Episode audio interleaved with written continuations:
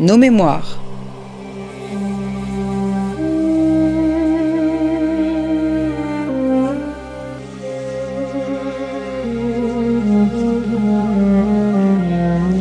On retrouve Christophe Dickès.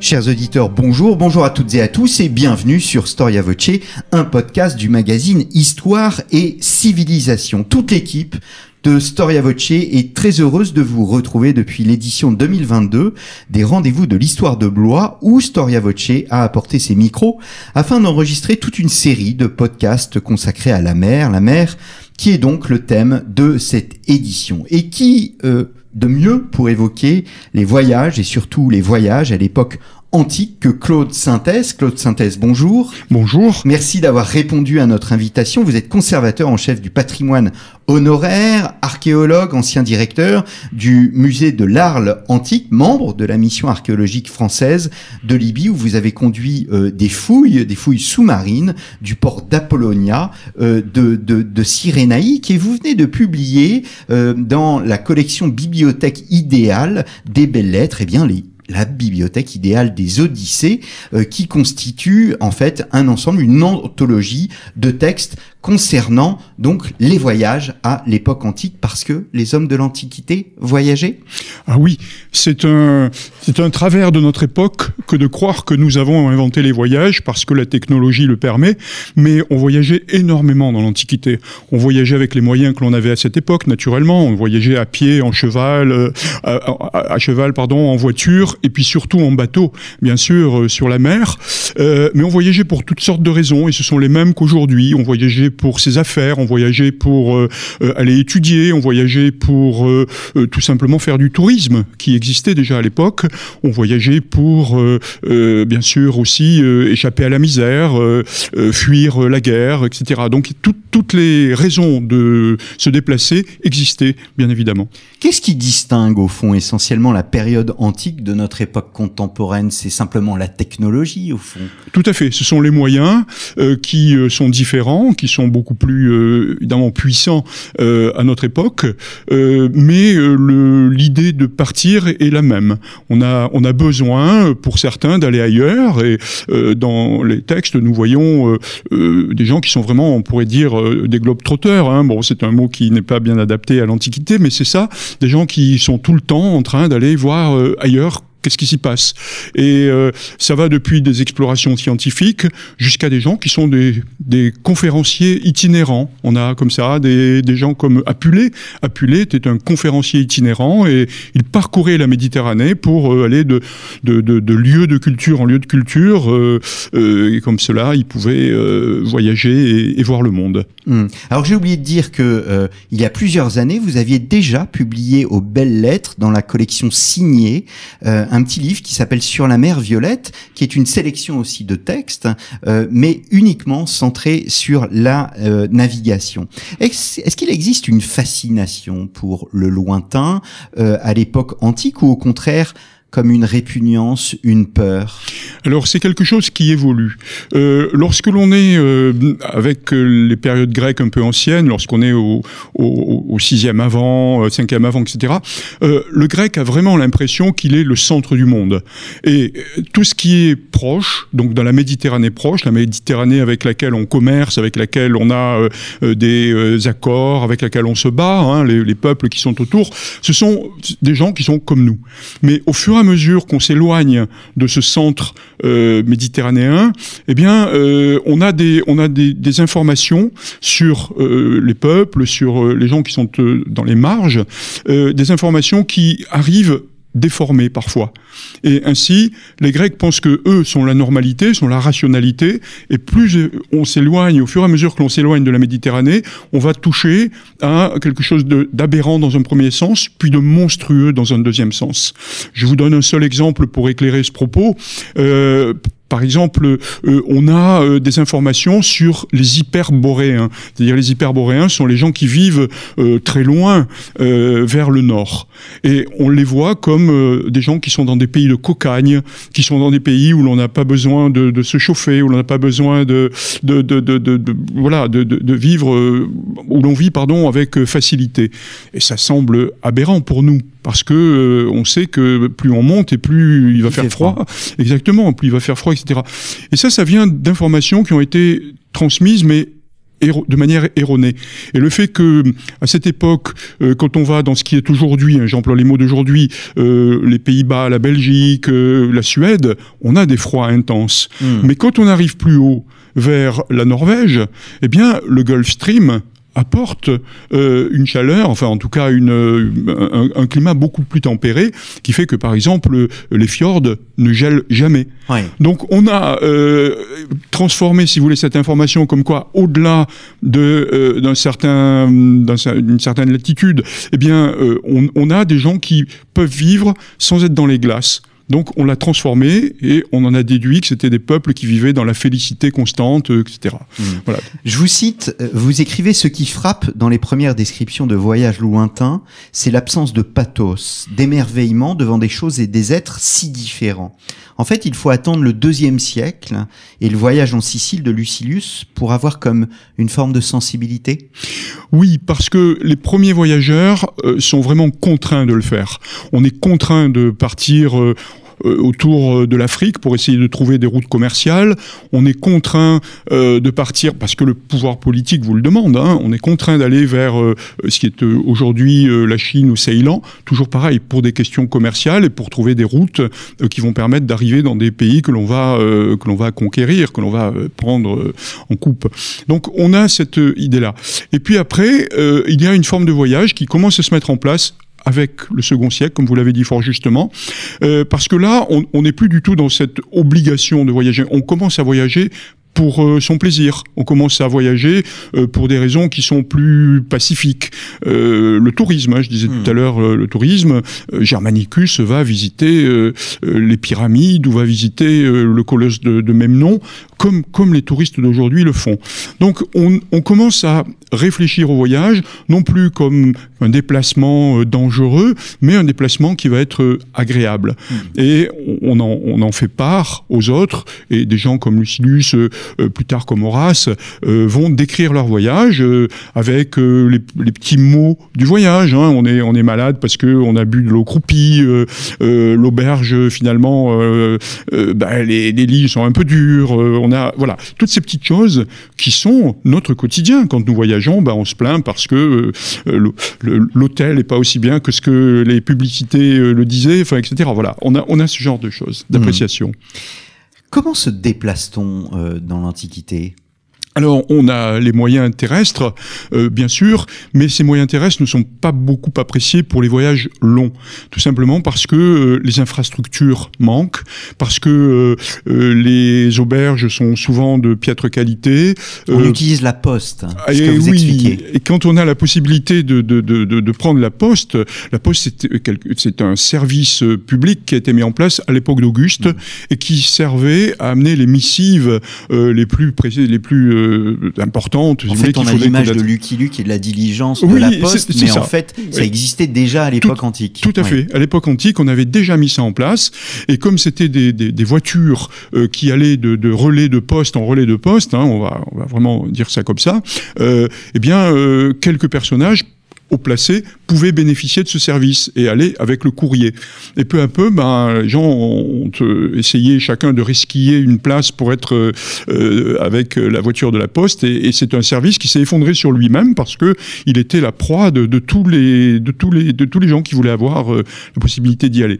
Donc ça, ce sont les voyages terrestres. Mais le voyage le plus apprécié, le plus euh, pas tellement apprécié pour le confort, mais pour la rapidité, c'est la mer. Et on voyage en mer pour aller loin, euh, parce que là, on sait qu'il y a une possibilité de, rejoindre par exemple Rome à l'Orient en quelques jours, si mmh. le vent est favorable, alors que par la terre, ça prendrait des mois. Mais hmm. Mais c'est pas toujours facile de voyager par mer. Quelle est la relation de l'homme à la mer? On le voit bien. D'ailleurs, vous utilisez les actes des apôtres, mais dans la Bible, de manière générale, dans l'Ancien Testament, il y a un rapport euh, de peur, mais aussi de euh, voilà de, de, grandeur, de beauté. Euh, c'est un monde ambivalent. Oui, tout à fait. C'est un monde ambivalent. on est très sensible à la beauté de la mer. On est très sensible au fait qu'elle soit une force bénéfique, mais en même temps, on a très peur de la mer parce que il y a les dangers réels. Les dangers réels, bah, c'est les tempêtes, c'est les pirates, euh, c'est le mal de mer, Hmm. simplement. Hein. Sénèque euh, était affecté d'un mal de mer terrible dès qu'il mettait le pied sur un bateau. Et euh, lorsqu'il avait été euh, dans un voyage euh, euh, pour euh, administrer ses terres, eh bien, euh, il s'est retrouvé encalminé, donc son bateau n'arrivait plus à avancer, à quelques encablures de la côte. Et il était tellement malade parce que le bateau bougeait un peu euh, et n'arrivait pas à avancer qu'il s'est jeté à l'eau en toge pour pouvoir rejoindre le port et ne plus, euh, ne plus euh, vivre cette souffrance euh, terrible. Donc ça, ce sont les, les, les, les, les, les angoisses que la mer amène par euh, sa réalité. Et puis, il y a les angoisses qui sont les angoisses imaginaires. On pense euh, aux monstres marins qui vont être là, on pense aux dieux qui peuvent, euh, d'un coup de doigt, comme ça... euh, Comme faire- Poséidon et Ulysse. comme, exactement, Ouais. comme Poséidon et Ulysse, tout à fait. Donc il y a toutes sortes de précautions que l'on doit prendre. On fait bien attention à rentrer à bord du bateau en mettant le pied droit en avant et pas le pied gauche. Hmm. On fait bien attention à ne pas se couper les cheveux ou les ongles quand on est à bord, parce que ça risque de, de, déplaire aux dieux. Euh, on, a, on a comme ça toute une série de, de, superstitions, hein, disons le mot, mais qui à l'époque euh, étaient vraiment des des, des précautions qu'il fallait prendre pour que l'on ne soit pas euh, puni par les dieux parce qu'on avait fait ça ou, ou pas ça. Hmm.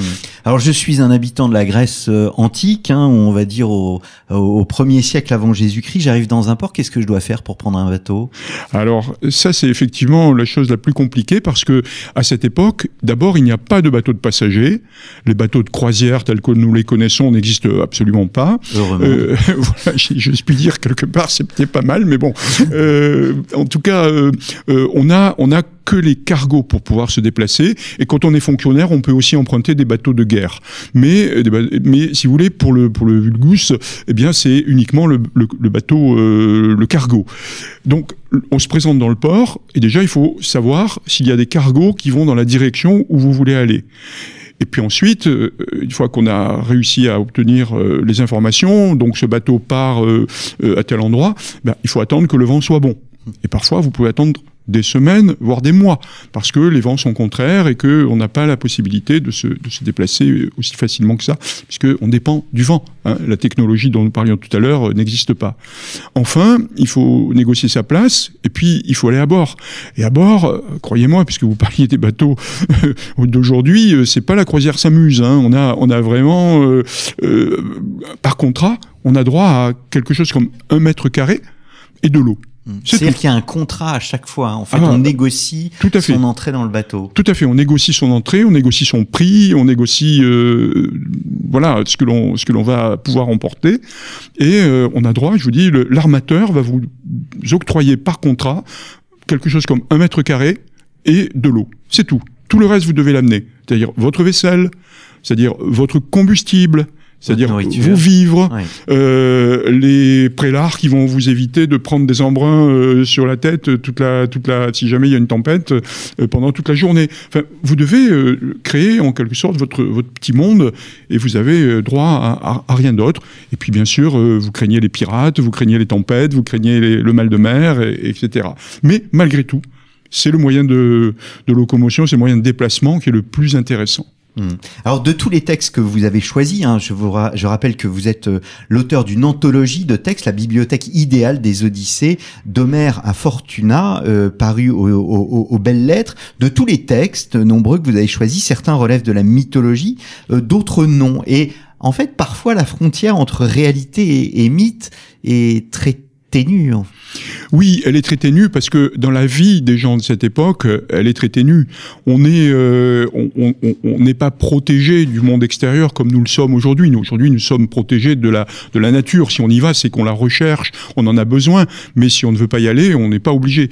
Alors qu'à cette époque, on est entouré par les éléments, on vit avec les éléments, et les éléments bah, se traduisent euh, traditionnellement dans les dans les mentalités euh, anciennes euh, par euh, des forces. Ces forces, il faut pouvoir les maîtriser parce qu'elles dépendent de Dieu. Donc cette, ce mélange, si vous voulez, entre le réel et l'imaginaire, il est constant dans ces textes. Et on a ces, ces allers-retours constants parlions de superstition à, à, l'instant, c'est ça.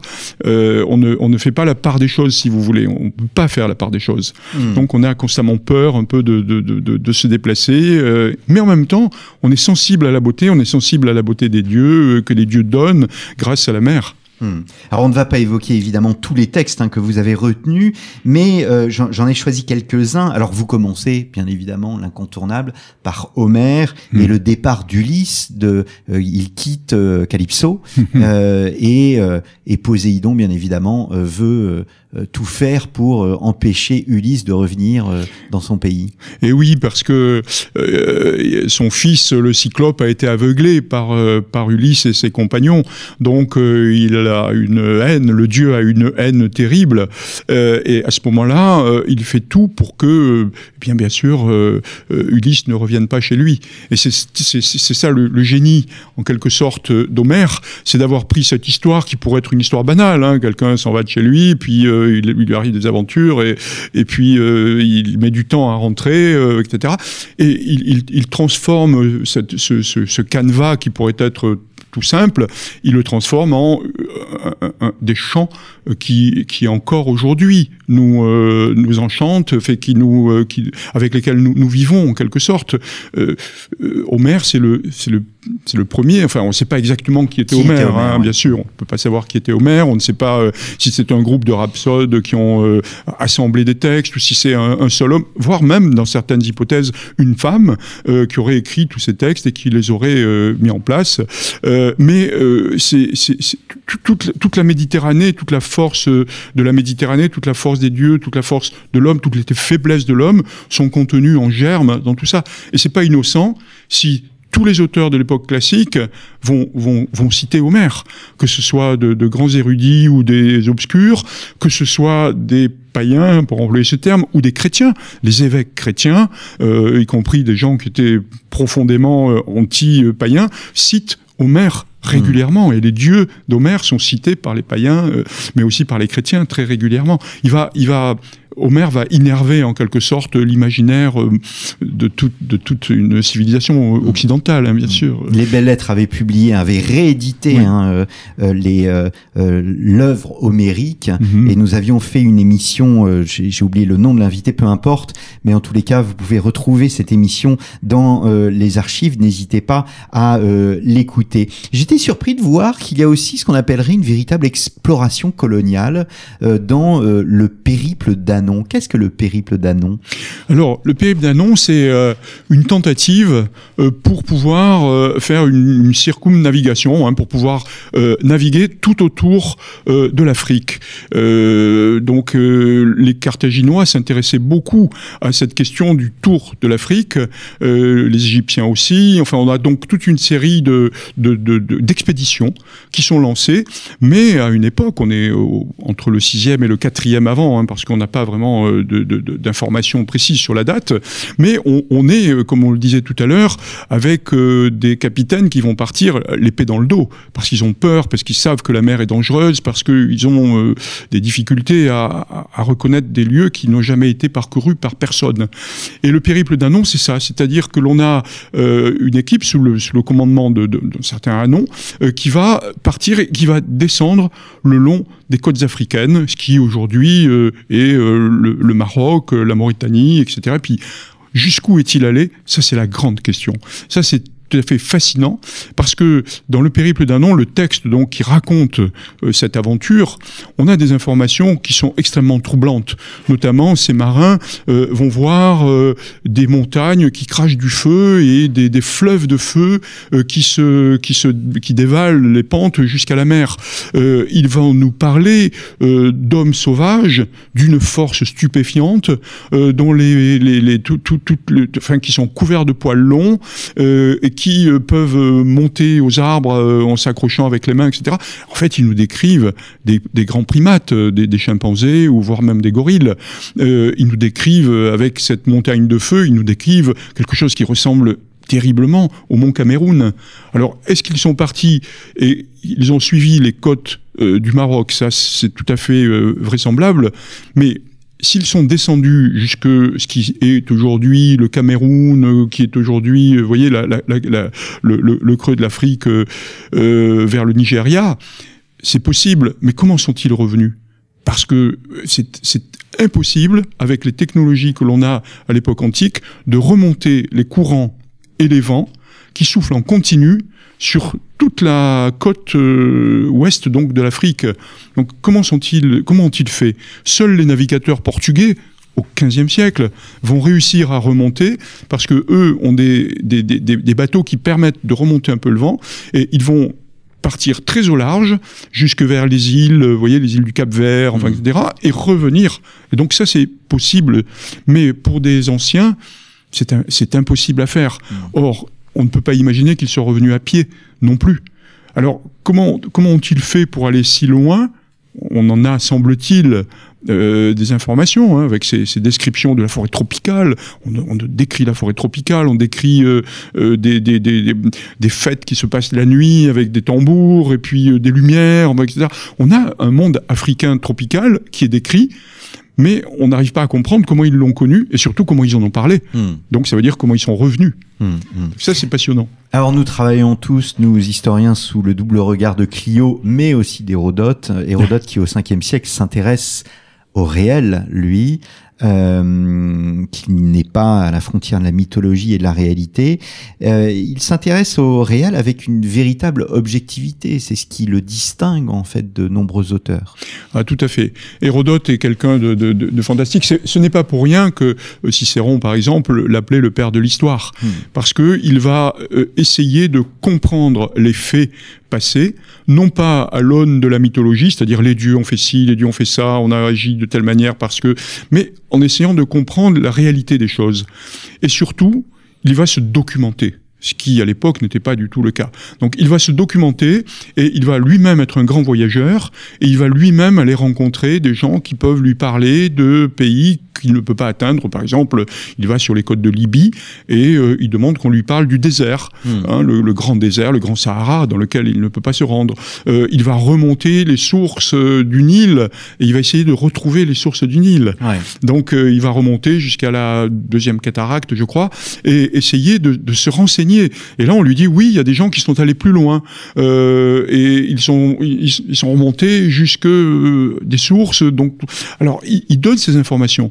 Mais ce qui est fantastique, et c'est vraiment une méthode scientifique euh, profondément intelligente avant la lettre, c'est qu'il donne à ses lecteurs différentes versions et il ne tranche pas. Il dit voilà, certains m'ont raconté que euh, ils étaient remontés jusqu'à tel endroit et qu'il y a un grand lac.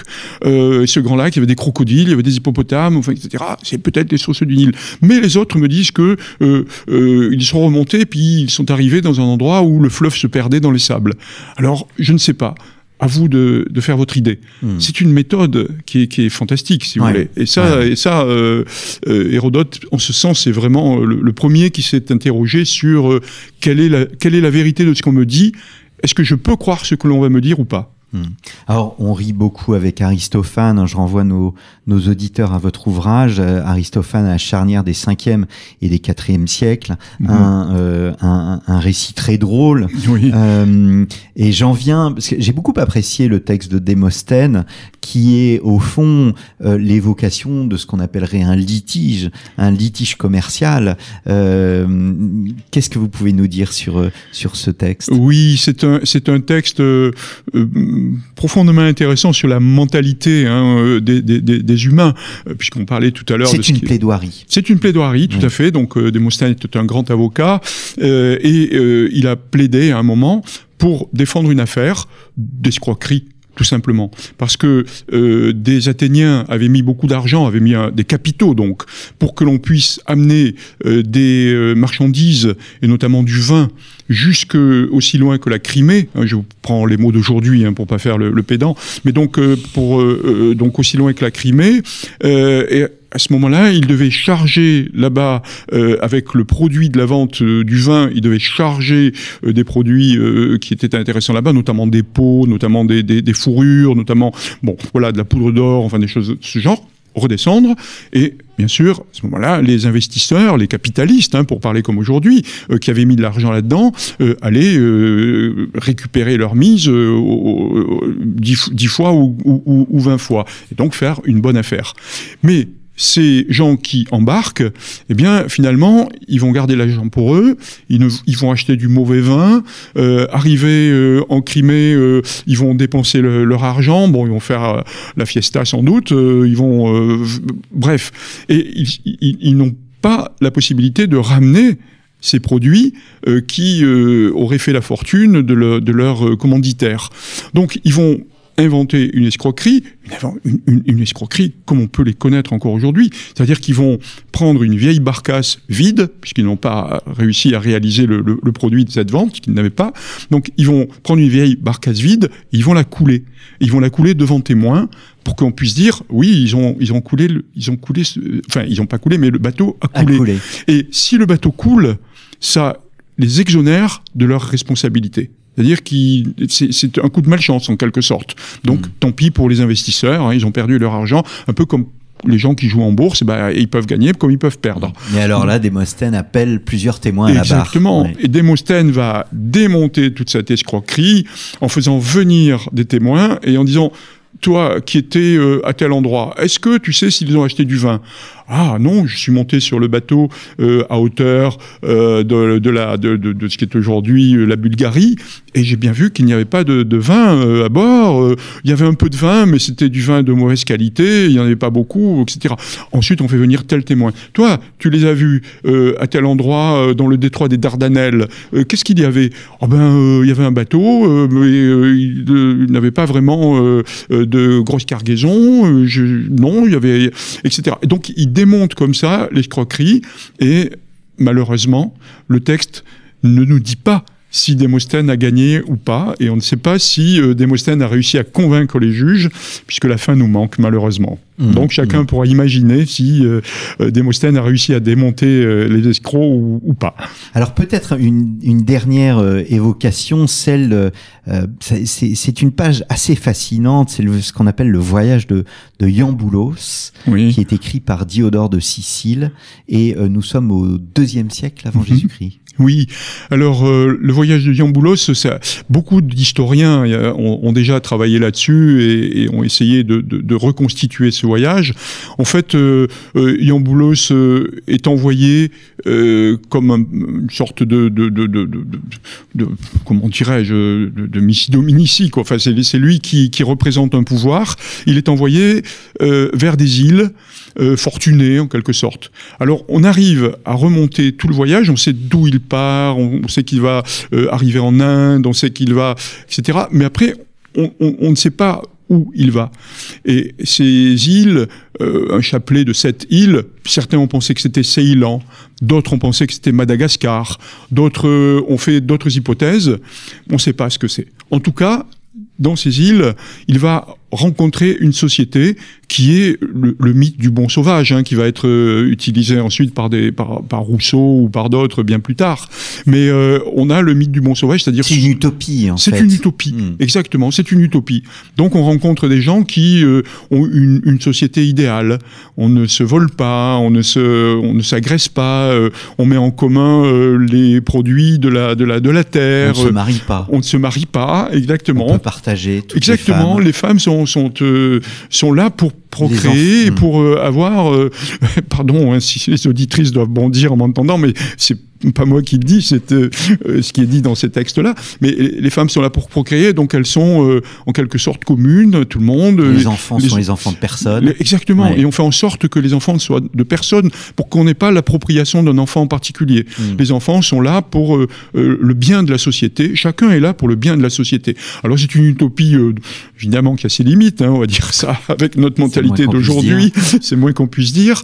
Mais euh, à cette époque, ça semblait être le, vraiment la, société idéale.